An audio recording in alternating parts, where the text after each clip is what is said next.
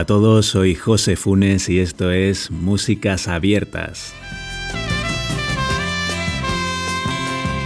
Y aquí estamos en el cuarto programa del podcast, en este caso centrado en la segunda parte de música con textura contrapuntística. Ya sabéis, música popular urbana de todo tipo, desde el jazz al rock, músicas del mundo y todo aquello que se sale de los límites, inclasificable. Y nos vamos a 2010 con una banda norteamericana llamada Mirthcom. Vamos a seguir con la línea un poquito que dejamos con Miriodor y otras bandas tipo Thinking Plague y incluso Frank Zappa, ¿no? Esa especie de rock de vanguardia con, con toques divertidos y complejos que mm, en este caso además está muy reforzado y yo creo que le da el toque más original por una potencia casi metalera en las guitarras que lo hace muy atractivo. Ritmos irregulares, con cambios de acento, de métrica y textura en muchos casos contrapuntística. Esta forma de hacer música que bueno, se ha hecho un poquito popular en el mundo de la, de la música de vanguardia. Aquí tiene una lectura particular de esta banda americana Mirthcom y su primer disco en estudio llamado Vehicle un disco muy completo, muy bien hecho y que mm, vamos a escuchar ahora. El tema se llama Daddy Long Legs.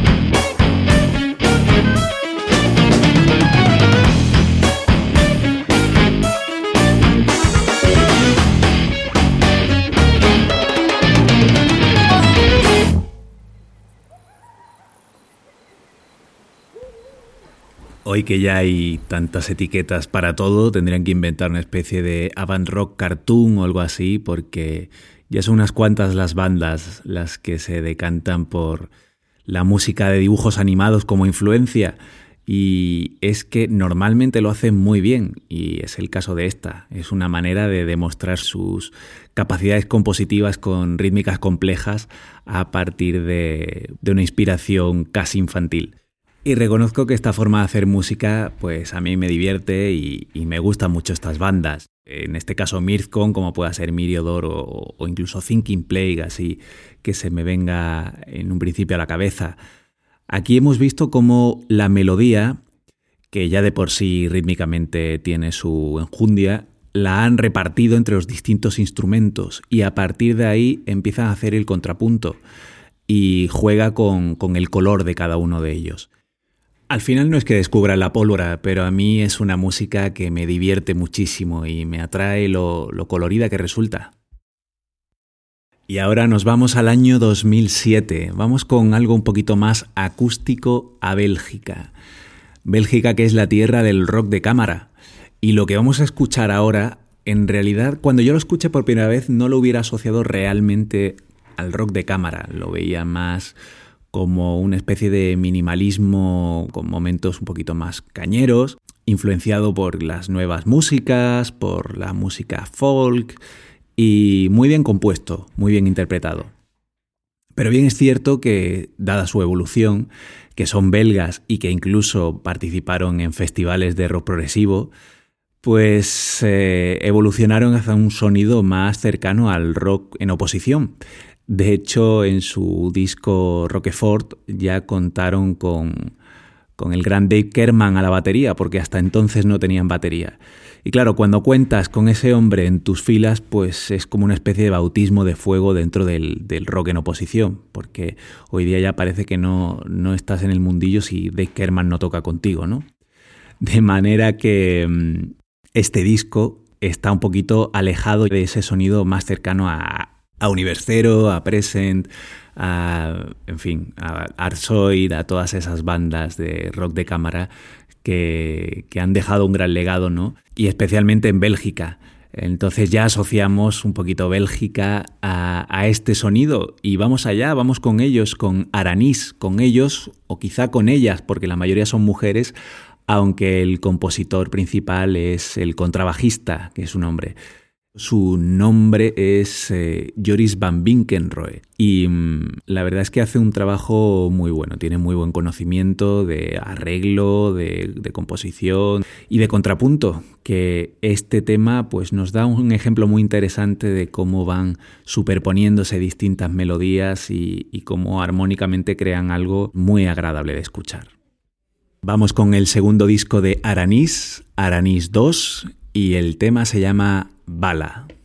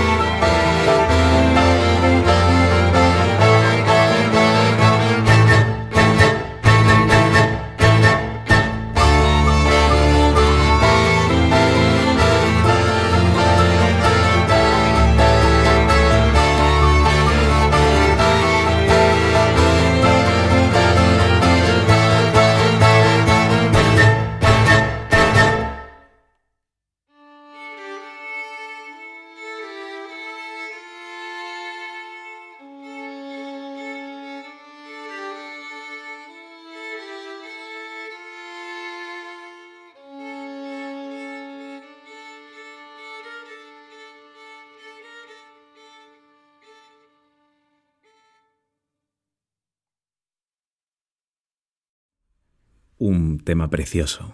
La verdad que este disco está muy inspirado, las melodías son muy bonitas, aún muy heredero del sonido minimalista de músicos como el propio Wim Mertens, que ellos reconocen que es una gran influencia y al que han homenajeado en, en, diversas ocasiones haciendo versiones de temas suyos como en Made in Belgium 1 y 2 los dos últimos discos de la banda en los que bueno, hacen un homenaje a, sus influencias. Por supuesto, también a temas de Universe Zero, de Present, etc. En fin, es una banda muy consciente de sus influencias y que quedan, quedan claras en su música. En cualquier caso, está tan bien hecha y tan bien interpretada porque cuando uno los ve en directo se da cuenta de lo buenos que son que le da igual. La verdad es que no tiene tanta importancia de dónde sale esta música porque es de muy buena calidad. Bueno, y ahora vamos con un disco que a mí me llama especialmente la atención y que tenía muchas ganas de, compartir. No por el disco tanto como por la banda. Vamos a ir con October Ecus, probablemente la mejor banda de rock de vanguardia que podamos encontrar en España si hay alguien que conozca alguna mejor, que me lo diga porque me interesaría mucho. Eh, vamos a hablar de su último disco del año 2019, Presagios, que mm, es quizá el, el, más profundo de la banda compositivamente, el más rico y el más maduro. Es un disco realmente excelente. October Ecus tiene una característica y es que es de esas pocas bandas que a la estela un poco de Henry Cow sabe trabajar mejor la música en distintos planos sonoros de una manera homogénea. No es solo una mera superposición de melodías, de pistas, digamos, hablando en términos de grabación musical, sino que hay una visión muy profunda de la música que los hermanos Rodríguez, eh, Ángel Ontalva y Víctor Rodríguez, los compositores principales de esta banda, siempre le dan a su música. Y es en el tratamiento textural de sus composiciones donde esta agrupación demuestra que está a otro nivel. Esta composición que vamos a escuchar ahora, que se llama Céfiro, es, es uno de esos ejemplos maravillosos de cómo se puede componer una música muy bella, muy compleja y llena de detalles. Disfrutémosla.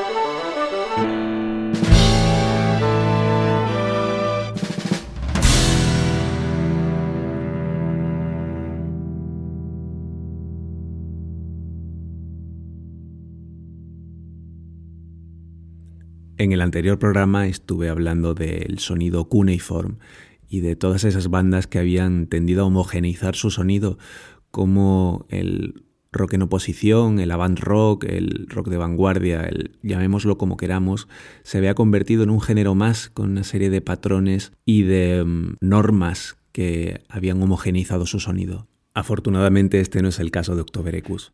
Esta composición de Ángel Ontalva es un ejemplo más de cómo la personalidad de estos músicos se impone, creando algo con una identidad muy clara, la identidad Octoberecus, que está por encima de normas, de cánones, de géneros, de estilos. Son simplemente ellos, y esto le ocurre solo a las bandas más grandes. Y ojalá sigan sacando muchos discos y sigan siendo el paradigma de las músicas abiertas en nuestro país. Y ahora nos vamos a Suiza, al año 2009, con una banda que se caracteriza por el contrapunto casi dialogante entre la viola y el saxo, con un sonido muy cercano al downtown neoyorquino, pero además con una peculiar inspiración en la música barroca. Ahora lo comentamos. La banda se llama Spatklang y es uno de los proyectos más interesantes del magnífico saxofonista suizo Marcus Staus. El tema que vamos a escuchar se llama Heartbeat del disco En Suite.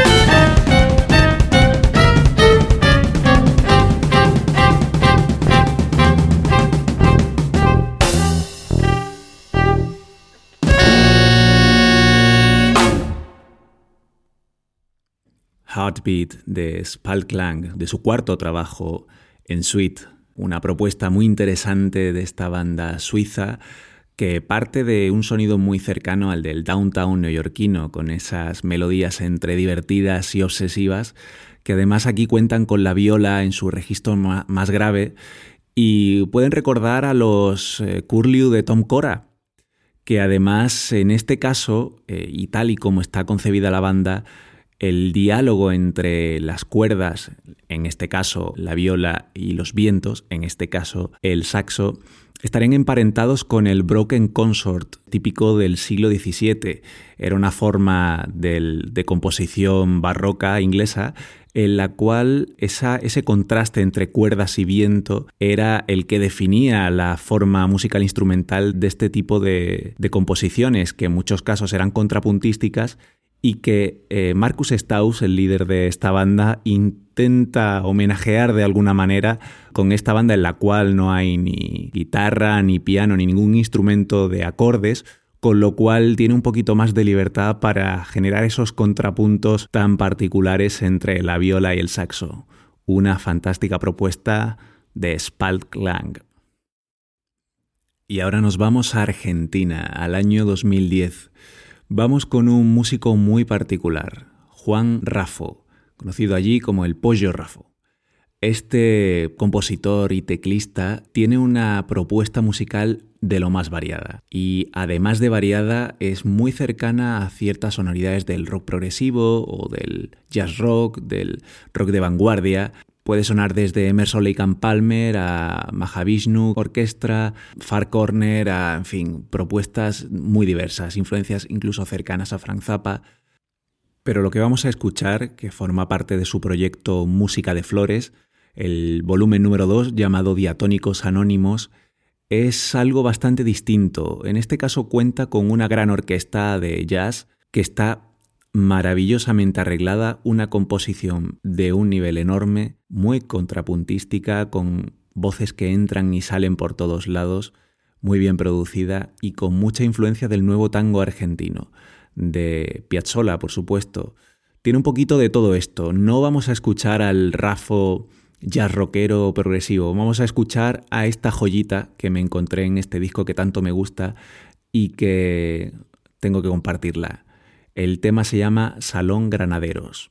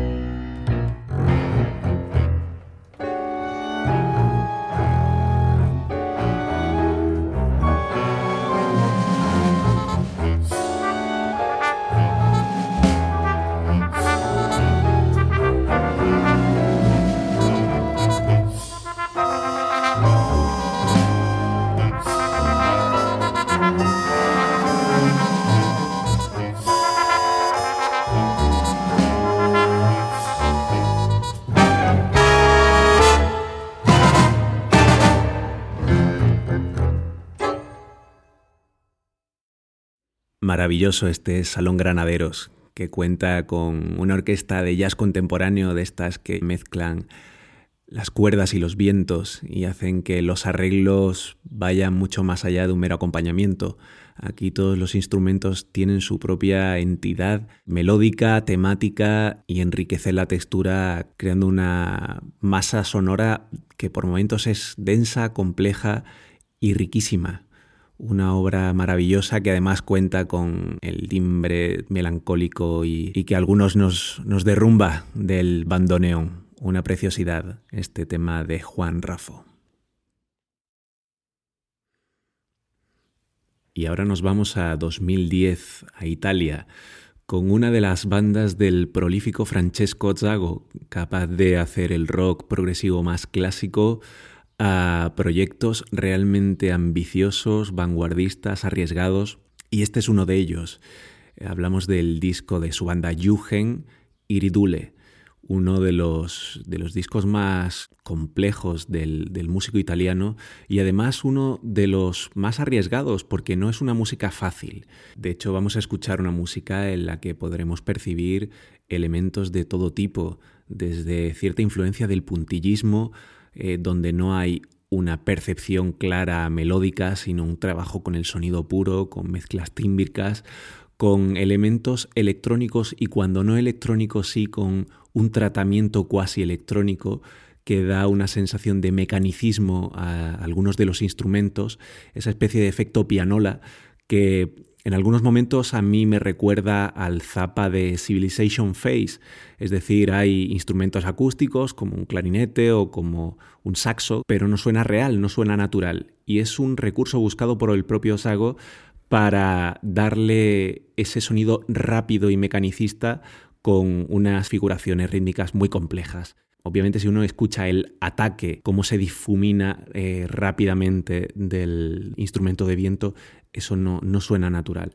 Pero es una de las características que tiene esta música, que lo enfría, digamos, todo de una manera deliberada, haciendo un trabajo de síntesis musical admirable. A algunos les puede resultar un poco fría, pero mm, la escucha con detenimiento, con tranquilidad, puede admirar tantos detalles que son un verdadero disfrute para los oídos. Vamos a escuchar The Scuttle of the Past Out of the Cupboards. Bye.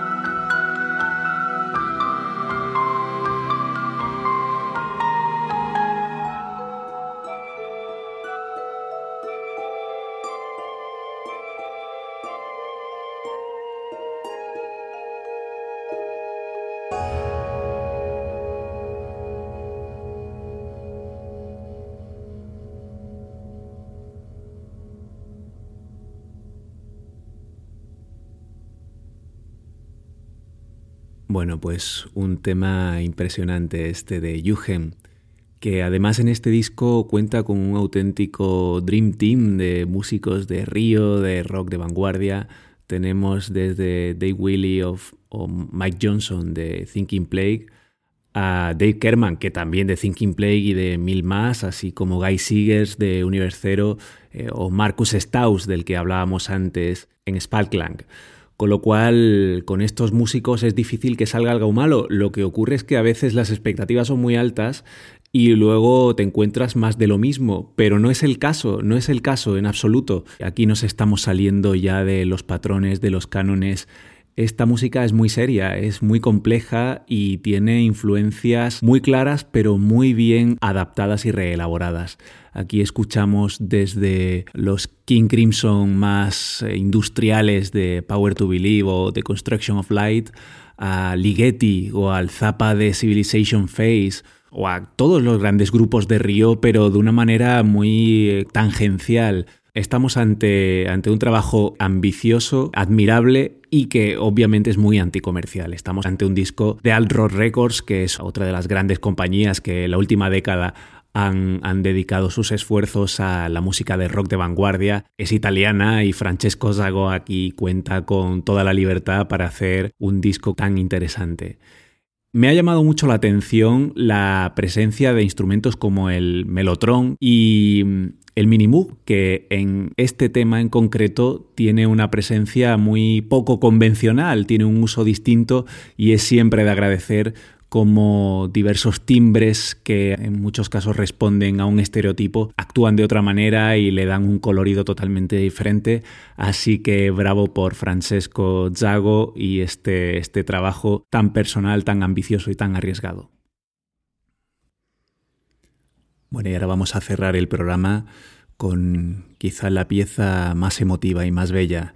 Reconozco que ha sido un podcast denso y que creo que es mejor cerrar con algo que nos deje con, la mejor sensación posible. Y creo que para eso este tema es insuperable. Es la catarsis idónea para, para cerrar este cuarto podcast. Y vamos a irnos con un clásico, aunque es de 2010 de John Hollenbeck y su Large Ensemble. Es eh, Eternal Interlude, un disco que, aunque tenga 10 años, realmente ha trascendido ya en la historia reciente del jazz contemporáneo y mm, era inevitable introducirlo de una manera u otra en, en este programa. Y aquí lo vamos a hacer a través de la segunda parte de su tema The Cloud una pieza musical que aúna desde el jazz contemporáneo al rock, pero pasado por el particular filtro de, del minimalismo sacro de Arvo Part. Es algo maravilloso. El tema está construido a partir de un contrapunto elaborado de forma muy sutil, donde en ocasiones asoman unas melodías sobre otras, unas voces sobre otras, y luego se vuelven a esconder dentro del entramado melódico. La verdad es que está fantásticamente compuesto el tema y la producción ayuda mucho a que se perciba cada una de esas voces y la profundidad con la que suena la, orquesta de Hollenbeck. Además está tan bien arreglado y armonizado que es, que es una gozada escucharlo. Os dejo con The Cloud de John Hollenbeck. Disfrutadlo y nos escuchamos la próxima semana.